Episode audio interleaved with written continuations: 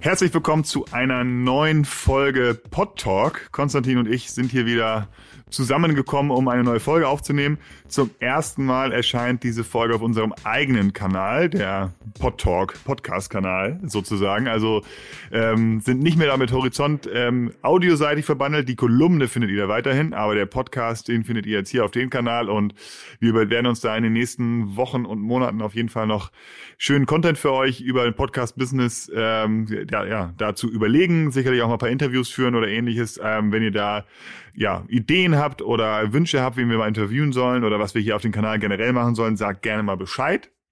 Und ja, wir sind ja jetzt hier gerade noch mitten in der Corona-Phase sozusagen. Deswegen hat die unsere Audiokolumne auch einen, einen sehr starken Corona-Fokus. Und äh, wir haben uns das mal angeschaut, wie sich die Podcast-Nutzung vor allen Dingen ähm, ja in diesen Corona-Zeiten verändert hat, ob sie sich verändert hat und welche Auswirkungen es auf das äh, Podcast-Business hat. Und da legt Konsti jetzt mal direkt los aus dem Homeoffice und erzählt, was er da alles rausgefunden hat zur Podcast-Nutzung während der Corona-Zeit.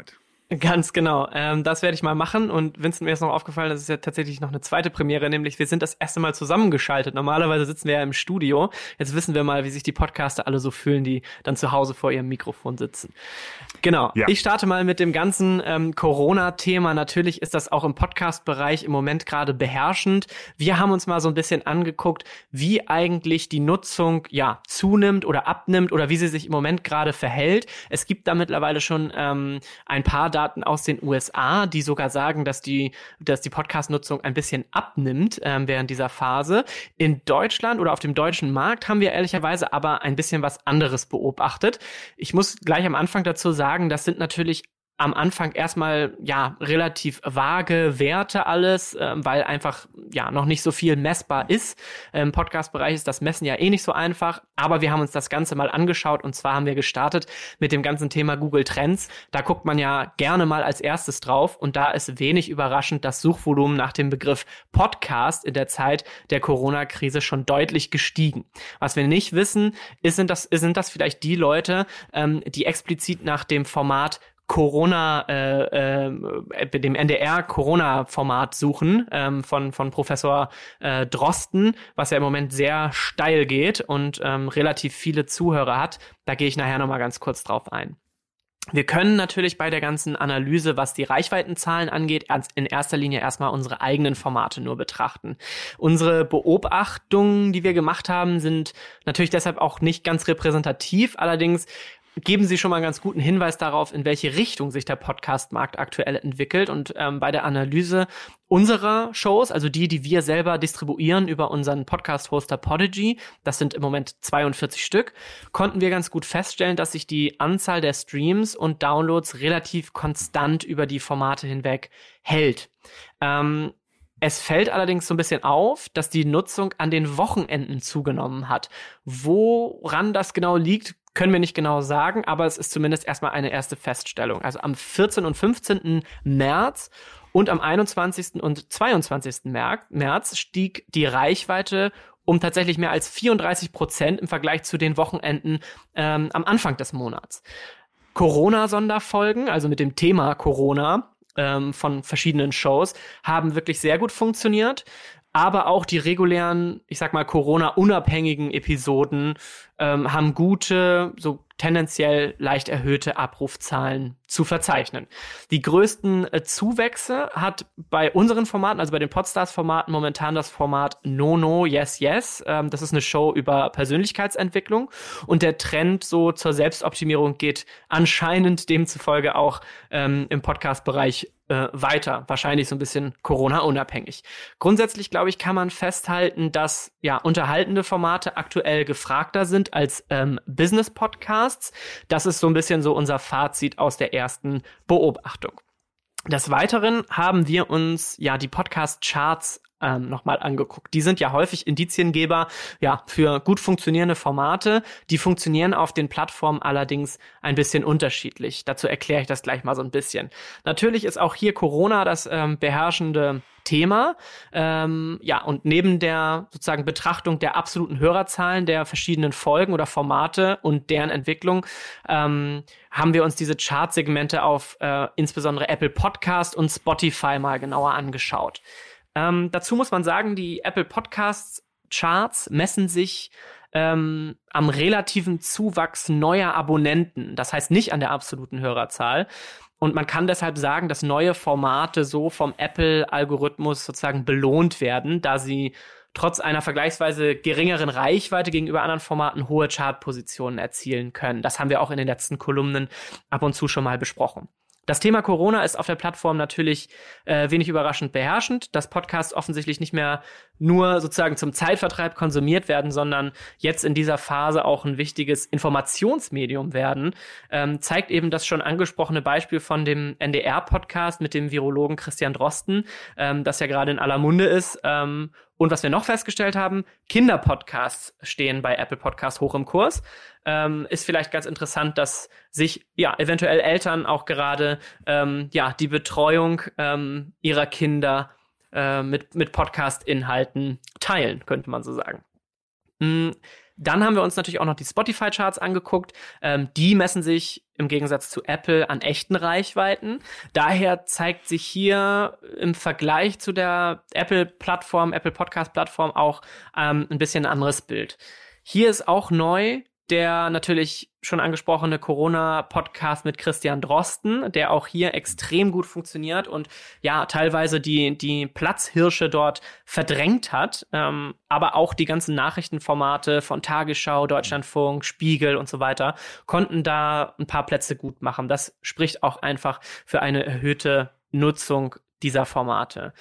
Ähm, die, die Platzierung der Formate hängt natürlich auch so ein bisschen damit zusammen, dass ähm, Spotify ja diese neuen Daily Drive Play Playlisten ähm, ausspielt. Das heißt, die werden, in diesen Playlisten werden Musik und Podcast-Inhalte gemischt und man hat so sozusagen sein eigenes individuelles Radioprogramm, könnte man fast sagen.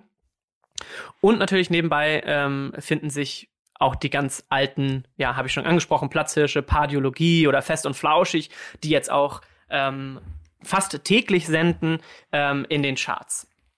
Das ist sozusagen unser kleiner Überblick über die Entwicklung im Moment, ähm, was die Reichweitenzahlen und auch ja die Hörerentwicklung angeht. Nachrichtenformate, sagen so als Fazit nochmal, stehen hoch im Kurs. Natürlich Corona-Episoden stehen hoch im Kurs und da sind wir sehr gespannt, wie sich das, ähm, wie sich das so ein bisschen entwickelt in den nächsten Zeiten. Ähm, Vincent, du hattest auch noch mal so ein paar, so einen Blick auf unsere, auf die Daten unserer Podcast-Hoster geworfen. Vielleicht kannst du da direkt einmal weitermachen. Ja, genau. Also wir haben natürlich da bei unserem Hosting-Service äh, Hosting angefragt, wie dort die Einschätzungen sind. Ähm, die haben das, ähm, ja, ist natürlich für die auch ein wichtiges Thema und haben das auf dem Zettel sozusagen, das äh, Nutzungsverhaltung der Podcast-Hörer in Krisenzeiten aufschlüsseln. Dort ähm, haben sie eine Seite erstellt, die auch in der Kolumne verlinkt ist und sicherlich auch hier unter der Podcast-Episode. Da gibt es dann in den kommenden Wochen ähm, auch Updates und äh, die erste vorsichtige Einschätzung der Kollegen ist, dass es eine möglicherweise erhöhte Nutzung des Podcast-Angebots, ja, ähm, dass es äh, aus, ausgibt. Das ist die Einschätzung von, von Podigy. Und was ganz interessant ist, aber auch ja, nachvollziehbar ist, dass Podcasts aktuell vermehrt über die Webplayer gehört werden. Also wirklich dann im Homeoffice. Ähm, Dort werden dann die Podcasts gehört und nicht mehr wie unterwegs ähm, auf dem Handy. Und dass im, im Homeoffice dann auch nicht nur Musik läuft, sondern auch äh, ja Podcast. Und genau, Konzi, was ich bei dir noch hinzufügen wollte, was natürlich sehr interessant ist, wie viele Podcaster, du hattest es ja schon angeschnitten, wie Fest und Flauschig jetzt zum Beispiel täglich senden. Äh, Hotel Matze hat das Hotel Quarantäne gestartet, macht da mehr Folgen. Ne, wie mit unseren Formaten Fiete Gastro, da gibt's dann Corona Gastro News. Es gibt ganz viele äh, Medienhäuser, die jetzt noch Corona News machen. Also ähm, das ja, ist natürlich sehr, sehr, sehr, sehr interessant, wie sich da ähm, dieses sehr, sehr wichtige Thema dann auch in den Podcast-Charts wiederfindet.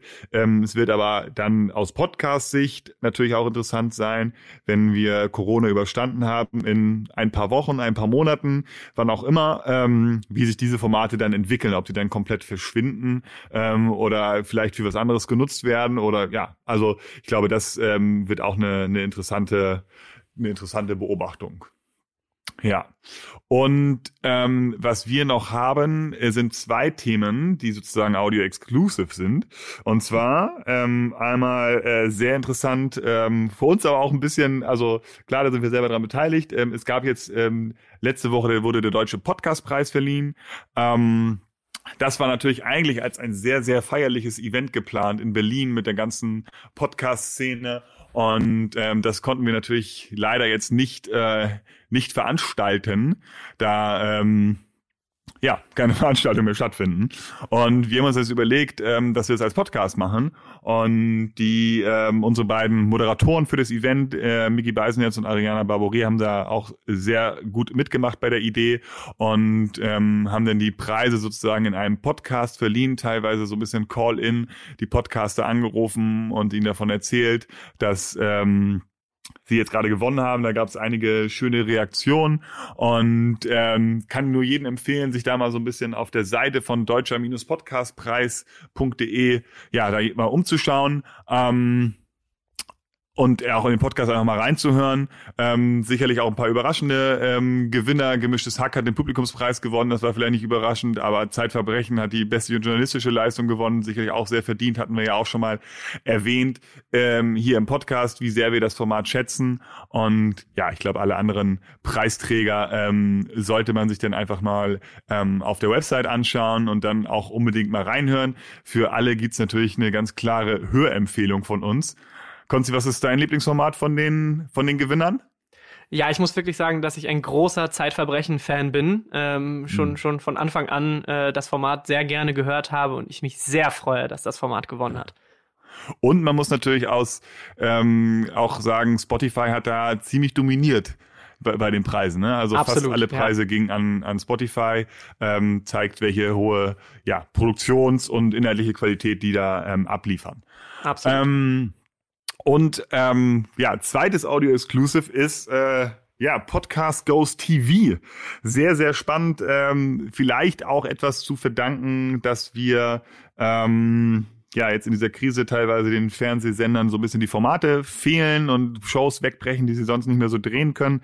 Aber ich glaube, wir hatten das sogar, glaube ich, in der letzten Kolumne schon mal gesagt, dass wir erwarten, dass es ähm, TV-Shows und Podcast-TV-Shows geben wird. Jetzt ist es sehr schnell dazu gekommen. Letzte Woche Donnerstag war Baywatch Berlin, das Format von Klaas Häufer Umlauf und Late Night Berlin sozusagen, dass der, der Ableger davon war jetzt zum ersten Mal live im Fernsehen und wirklich sehr unspektakulär gedreht. Also zwei, drei Kameras, die drei Hosts im Studio an einem Tisch und äh, haben sich dort unterhalten. Also genau wie der, wie der Podcast nun, nun mal aussieht. Ähm, das war sehr spannend und ich habe jetzt heute gelesen, dass ähm, ähm, sie diesen seinen Platz jetzt auch noch die nächsten sieben bis acht Wochen haben. Ähm, und heute kommt, also heute ist der 31. Äh, März, kommt denn auch AWFNR, also alle Wege für nach Ruhm mit Joko Winterscheid und Paul Ripke zum ersten Mal ins Fernsehen. Ähm, beides auch ganz gute Sendeplätze. Ähm, also ich bin jetzt kein TV-Experte, aber ähm, ne, jetzt mit am Donnerstag ist ja nach Jeremy's Next Topmodel und Red, da bleiben bestimmt ein paar Leute hängen. Und ähm, ja, also ich glaube, das ist auch interessant zu sehen, welche Entwicklung das jetzt nimmt. Sicherlich wird da ähm, jetzt auch langfristig dann einmal zu äh, ähm, zu schauen, kann man dann auch schauen, wie viele Hörer die dann jetzt auch dadurch hinzugewinnen. Ne? Ähm, da ja. ist bestimmt noch mal eine andere Zielgruppe dabei. Wie groß die, wie, wie hoch die Quote ist, habe ich leider nicht rausfinden können. Ähm, habe mich da ein bisschen umgehört. Ähm, ich glaube, wir müssen morgen auf jeden Fall mal den Videotext checken, Konsti, weil dann kann man es noch sehen. ja. Im Nachhinein ähm, ist es, ein, ja. ist es äh, gar nicht mehr so leicht herauszufinden. Ähm, genau, ein paar hunderttausend Menschen werden da sicherlich zugeschaut haben, weil das ist ja bei ProSieben, glaube ich, so der Schnitt. Ähm, ja, aber das äh, finden wir eine sehr interessante Entwicklung und erwarten da auch noch, auch noch weitere Formate, ähm, die dann im TV erscheinen. Ja. Genau. Ich glaube, das war's schon für heute, Konsti, oder, oder hast du noch was? Ja, so sieht's aus. Ich habe auch keine weiteren Themen mehr. Wir freuen uns natürlich sehr, äh, jetzt zu beobachten, wie es weitergeht und ähm, was in der Krise noch an Entwicklungen bevorstehen. Ähm, wir werden euch auf jeden Fall up to date halten. Genau, das machen wir. Also, bis bald und ja, man hört sich. Bis dann, ciao. Ciao.